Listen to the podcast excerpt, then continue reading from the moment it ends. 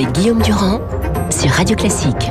Bienvenue Luc, je suis ravi de vous accueillir comme tous les lundis. Je vais vous secouer un petit De peu. même. Vous avez défendu l'Allemagne en disant que c'était des génies et finalement, Oui, oui, euh, ils sont toujours, oui. et elle se prépare à reconfiner pour trois semaines. Madame Ah, Merkel est extrêmement inquiète. Bah oui, c'est- Euh, ils du ils côté de la. Saxe, l'épidémie est, est en train de flamber dans des proportions phénoménales. Donc, est-ce que ça veut tout, pas dire du tout, que... pas du tout, pas du tout. Ah, Non, il faut. Laissez-moi terminer. Est-ce que ça veut dire Vous allez développer. Laissez-moi terminer. ce sera plus humain. Voilà. Mais Est-ce que ça veut dire que quel que soit le système de lutte Mais contre pas la tout, pandémie, le virus l'emporte non, mais arrêtez. C'est, Ah, euh, voilà, cette comparaison avec l'Allemagne. Mais non, cette comparaison avec l'Allemagne, elle est, elle est pleine d'arrière-pensée. Voilà, elle sert soit à culpabiliser notre gouvernement en disant, voyez, ils ont des chiffres bien meilleurs que les nôtres, soit au contraire à dire, ah ben, voyez, ils sont comme nous, ils sont dans la merde eux aussi. Bon, donc ce- tout ça est absurde. La vérité, d'abord les chiffres. euh, Parlons des chiffres. J'ai regardé les chiffres euh, hier. 22 000 morts en Allemagne, 58 000 en France. 22 000 en Allemagne, 58 000 en France. Et rapporté Je à la parle de la situation d'aujourd'hui. ben, bien sûr que vous parlez de ça parce que c'est le seul moyen en effet de dire qu'on a été aussi qu'on a été moins mauvais. pour non, c'est pour essayer de dire que euh, n'a pas été plus mauvais que les Allemands. Si, on a été beaucoup, beaucoup, beaucoup plus mauvais que les Allemands et sur tous les sujets budgétaires, économiques et sanitaires. Maintenant, deuxième élément de réflexion, ce que fait l'Allemagne n'a rien à voir avec ce qu'a fait la France. Pourquoi? D'abord parce que Madame Merkel, elle a eu l'intelligence et elle est toujours euh, vraiment remarquable de convaincre tous les ministres présidents, c'est-à-dire les présidents de Elle les région. a réunis, oui, les Elle seuls. les a réunis et ils ont tous décidé ensemble, ce qui est une très très grande différence avec la France, parce que du coup, quand tous les élus locaux, les grands élus locaux, euh, ministres-présidents et, vice-présidents, Mm. décident avec le chancelier, ou la chancelière en l'occurrence, euh, d'une décision forte, ce qu'ils appellent dans la presse allemande le lockdown, le confinement, en effet un confinement assez strict, Mm-hmm. eh bien du coup ça passe beaucoup mieux. Ça évite les, les querelles qu'on a eues Mais avec si pose- Marseille. Et attendez, j'ai pas fini, juste encore un mot. Mais je vous en prie. Et la grande différence, c'est qu'ils n'ont pas confiné les lieux de culte. Contrairement, donc, évite la polémique avec les églises qu'on a eu en France. Et deuxièmement, euh, ils ont eu la très très bonne idée de confiner de, les écoles, donc d'arrêter le, le cursus scolaire euh, dès le 16 décembre, donc dix jours avant euh, les Mhm. fêtes, euh, enfin presque dix jours avant les fêtes. Pourquoi? Parce que ça permet de remettre en place pour les jeunes la stratégie qui a été gagnante dans le premier confinement, qui est la stratégie euh, dépister, euh, tracer, isoler. Donc c'est pas du tout la même chose que ce qui s'est passé en France. Mais maintenant, évidemment, les Allemands c'est pas des surhumains, ils sont aussi euh, victimes de la de la maladie comme les autres. Mais encore une fois, gardez les chiffres en tête 58 000 morts en France euh, et, et 22 000 en Allemagne. Donc ils ont une marge de manœuvre absolument considérable sur le plan budgétaire, sur le plan économique et sur le plan sanitaire que nous n'avons pas. Et évidemment, comme tout le monde, ils sont pas, c'est pas des robots, ils Non, peuvent être atteints par la maladie. vous signaler que Madame Briand, qui est donc responsable des pandémies à l'OMS, a considéré qu'au départ, si les Allemands ont très bien réussi, je écoute vos arguments. Oui. C'est aussi parce qu'ils ont, c'est aussi parce qu'ils ont réussi dès le départ à isoler Oui. un secteur de contamination que nous n'avons pas réussi à isoler au départ. Je parle du Grand Est de l'Oise, etc. pas ça. C'était- ouais. Non, Ah, c'est mais pas ça. Vous n'êtes pas Madame Briand. Non, heureusement d'ailleurs, ça, faut, ça m'enchante de pas être Madame Briand, mais c'est pas, c'est pas, c'est pas du tout C'est un ça. argument qu'elle a donné. C'est pas ça, ça m'est complètement égal qu'elle donne cet argument. Les, les- les médecins donnent des arguments qui sont contradictoires les uns avec les autres depuis depuis six mois. Et donc euh, on peut pas dire euh, machin a raison ou truc a tort. Euh, ils se contredisent en permanence entre eux. La stratégie allemande, elle, elle a été mise au point par euh, Christian Drosten, qui est un virologue génial et qui a convaincu Madame Merkel de mettre en place une stratégie qui a fonctionné dans le premier confinement de manière tout à fait exemplaire, qui était dépister, dépister, dépister, c'est-à-dire tester, tester, tester, et puis isoler, tracer. Ça a marché formidablement. Après, quand la pandémie, euh, évidemment, se, se répand de manière exponentielle, ça devient extrêmement difficile. D'où d'ailleurs cette stratégie qui est la même que au premier confinement, qui remettent en place très intelligemment, euh, fermer les écoles et les lycées pour pouvoir tester, euh, isoler, tracer euh, chez les jeunes, parce que ils prévoient très bien qu'avec les fêtes, euh, ça risque de tourner à la catastrophe. C'est ce que vient de dire Eric Combe, le professeur. Il a raison. Il a raison. Et donc, qui est euh, un peu atypique dans son métier, mais il considère que la troisième vague avec les fêtes, c'est quasiment, Ben, c'est quasiment certain. fait. Mais c'est, c'est- elle est déjà dans les tuyaux. Et donc l'Allemagne comprend ça très bien. Et donc la stratégie allemande n'est pas la même que celle de la France.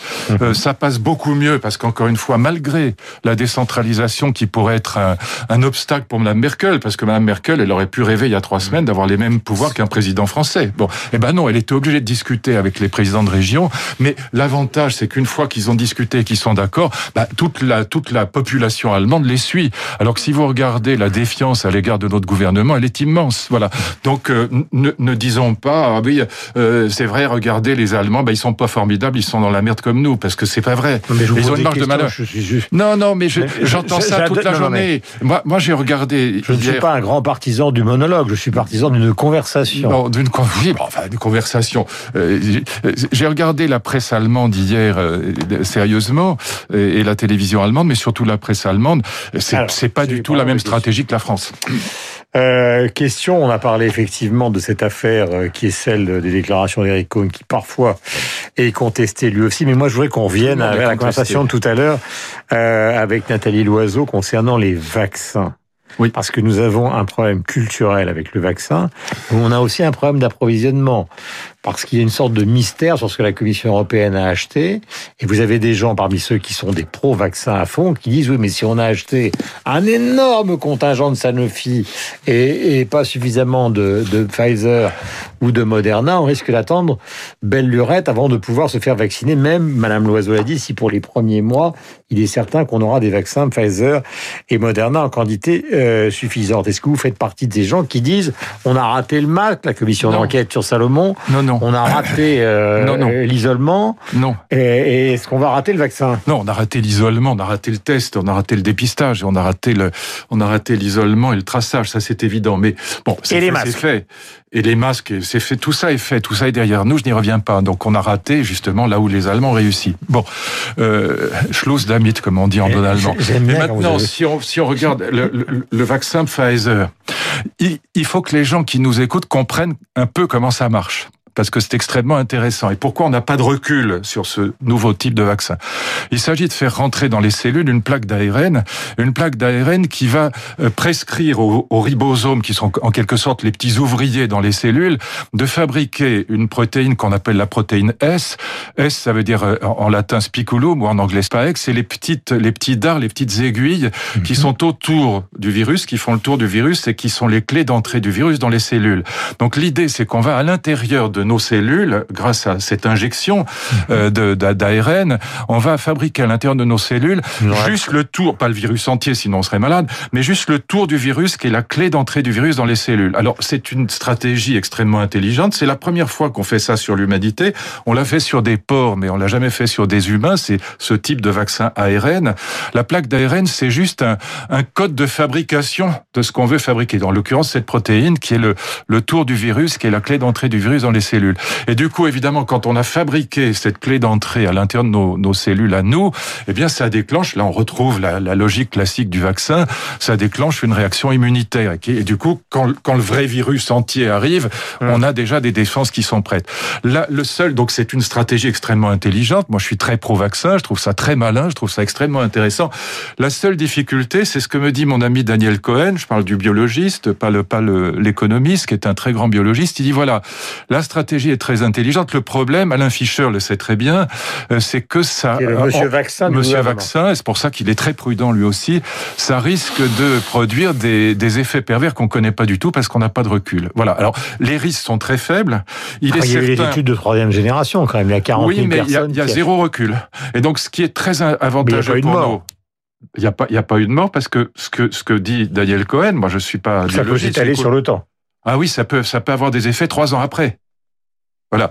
Et donc, euh, alors, c'est très peu probable. Le risque est très faible. Mais voyez, ça pose un problème philosophique, un problème de philosophie politique qui est très classique et qui est très difficile à résoudre. C'est que même si on est absolument certain qu'au niveau global, le bénéfice du vaccin soit très grand, parce que il y aura beaucoup moins de morts euh, avec euh, une population vaccinée euh, que n'en produira la Covid. Donc au, niveau global, le bénéfice est absolument certain, mais au niveau strictement perso, c'est à vous, moi, réfléchissant, est-ce que je vais me faire vacciner? Le rapport coût-bénéfice, il est lequel? Au niveau individuel, le, le, le calcul est pas évident. Et donc du coup, c'est pour nous un gros avantage paradoxalement que les Anglais et les Américains se vaccinent avant nous et que l'Union européenne soit très prudente parce que l'Union européenne, elle est obligée d'opter d'accord. de cobaye, quoi. Exactement. C'est cynique, pardon, mais c'est la réalité. Les Anglais et les Américains vont servir de cobaye pour nous. Hmm et c'est pas forcément idiot. Voilà. Encore une fois, c'est un très pro-vaccin qui vous le dit. Moi, je suis pas du tout anti-vaccin. Je suis très, j'adore la science et je suis pas du tout un anti-science. Mais, mais en même temps, c'est vrai que l'Union européenne est très prudente parce qu'on manque de recul sur ce type de vaccin et c'est pas idiot. Tout à l'heure, j'évoquais le cas de Jérôme Salomon quand la commission d'enquête parlementaire, enfin celle du Sénat, considère que d'une certaine manière, il a dissimulé la situation des masques en France. C'est quand même assez grave parce que c'est l'homme qui communique. Alors, on ne sait pas du tout quelle suite il va y avoir dans cette affaire. Et c'est quand même l'homme qui communique aux Français un certain nombre de résultats. Et voilà qu'une commission d'enquête dit que, en gros, euh, allez, mettons les, les mots qu'il faut. Il a menti, il a dissimulé. Écoutez, j'aime pas accabler les personnes. Ce que, ce que je, je conteste dans la, la, prise de parole régulière de, de Salomon, c'est que c'est pas un directeur d'administration centrale de prendre, de prendre la parole. C'est aux politiques de prendre la parole. Ils doivent écouter euh, leur directeur, leur administration, qui peut être extrêmement compétente et savante, mais c'est aux politiques, dans une situation de crise comme la nôtre, de prendre la parole et puis de, de prendre la parole intelligemment. Là, on a cette espèce de, de, de discours de, de croque-mort toutes les semaines. Pendant, on a eu ça pendant le premier confinement c'est pas voilà, c'est pas un c'est pas un administratif de faire ça, c'est aux politiques de prendre la main. Dans une période de crise comme celle-là, c'est vital que les politiques soient au premier plan. Alors encore une fois, les fautes qui ont été commises sur le sur les tests, sur les masques, sur le traçage, sur l'isolement, tout ça est évident. Euh, aujourd'hui, la stratégie de la France, bah évidemment, quand on confine tout le monde et totalement, c'est sûr que le virus circule moins. Alors Mais c'est pas génial non plus. On va pas revenir sur euh, la démonstration que vous avez faite euh, à plusieurs reprises oui, oui, la nécessité d'une coalition euh, politique pour obtenir des résultats, c'est-à-dire un consensus sur les décisions à prendre. Oui, et ça n'est faisable que, que si on a une, quelqu'un de droite ou quelqu'un de gauche à l'Élysée. Euh, je, je, reviens sur un autre aspect, c'est une interrogation que beaucoup de gens se posent, c'est la coalition ou la coagulation des mécontents. Je m'explique. Ah oui. Vous avez euh, un monde de la culture qui commence à être sérieusement en ébullition. Oui. Vous avez, alors c'est tout autre registre de la culture, mais vous avez les les boîtes de nuit qui vont manifester euh, sur les routes. Vous avez les restaurateurs qui n'en peuvent plus. Vous avez à Lyon euh, des gens qui se disent, bah, malgré les interdictions, on veut ouvrir les musées, on veut ouvrir les théâtres, etc., etc., etc. Vous avez les restaurateurs qui sont dans une situation qui est inutile de décrire, car tous les gens qui nous écoutent et vous écoutent sur l'antenne de Radio Classique le lundi savent très bien que la situation est devenue très compliquée, même s'il y a des aides, même s'il y a le PGE, etc., etc. Beaucoup de boîtes vont fermer. Est-ce que vous croyez à la coagulation de tout ça, avec en plus les manifestations rituelles du samedi? Mais personne n'a la solution. Là, je, je trouve qu'accabler le gouvernement sur, sur ce plan-là, comme le font les cultureux aujourd'hui, n'est pas raisonnable, parce que le, bah, il serait à la place du Premier ministre et du Président, il verrait évidemment que c'est très difficile. On a commis des erreurs très graves pendant le premier consulement. C'est quand même... Ben, mais moi, je sais, mais attends, mais moi, je faisais un cours au Théâtre des Mathurins, il est arrêté depuis le mois de février. Donc, euh, bien, bien sûr, moi, je suis exactement dans la même situation que, que Charles Berling ou, les autres. Hein. Bon, donc euh, mon chiffre d'affaires c'est zéro depuis un an. Bon, et donc euh, je, je, sais très bien ce que c'est parce que les, les, les, conférenciers, tous mes amis conférenciers, bah, c'est pareil, ils sont ils, sont tous dans la même situation que des que des des, des artistes qui font un one man show par mmh. exemple, bon, des humoristes ou autres. Bon, donc on est tous dans la même situation, donc je la vis aussi et je sais très bien ce que c'est. Bon, donc euh, et puis c'est pas, je, moi je suis pas milliardaire et je, je suis simplement un prof d'université à la retraite, donc j'ai pas j'ai pas de j'ai pas d'argent de côté. Donc c'est je sais très bien ce que c'est. En même temps, si on se met à la place du gouvernement et qu'on pratique un peu l'éthique de la responsabilité, indépendamment des fautes qui ont été commises ou des erreurs qui ont été commises, bon, qu'il a rattrapé depuis, euh, il faut bien voir que c'est extrêmement difficile. La, la, la grande difficulté qui se profile à l'horizon, c'est quand on va débrancher. Pour l'instant, on est sous, perfusion d'argent public. Quand on va débrancher, je ne sais pas ce qui va se passer. Si, ce qu'on sait, c'est qu'on va avoir 30%, 40% de faillite euh, chez les, cafetiers, les restaurateurs, dans certains petits commerces, etc. Et évidemment aussi, dans les cinémas, les théâtres, les musées, il va y avoir des, des, des drames. Mais Comment ça va réagir? Je n'en sais rien. Personne n'en sait rien. La grande différence avec mai 68, c'est qu'il n'y a pas d'idéologie. Il n'y en a pas. Il n'y a pas de maoïste, il n'y a pas de trotskiste, il n'y a pas de, y a pas de marxiste, il n'y a pas d'idéologie forte. Mais l'extrême droite n'est plus aujourd'hui une idéologie forte. Marine Le Pen, elle est euh, républicaine comme tout le monde, même si elle est un peu, euh, un peu excessive sur l'extrême droite. Mais c'est pas, c'est pas Hitler. Bon. Et donc, euh, c'est pas le fascisme des années 30. Donc, on, comment ça va réagir? Ça va réagir probablement avec de la violence du type Black Blocs. Mais ce qui est certain, c'est qu'on ne le voit pas encore. Personne ne le sait parce qu'on n'est pas encore débranché, mon cher Guillaume. Pour l'instant, on est sous perfusion de l'argent de l'État. Mmh.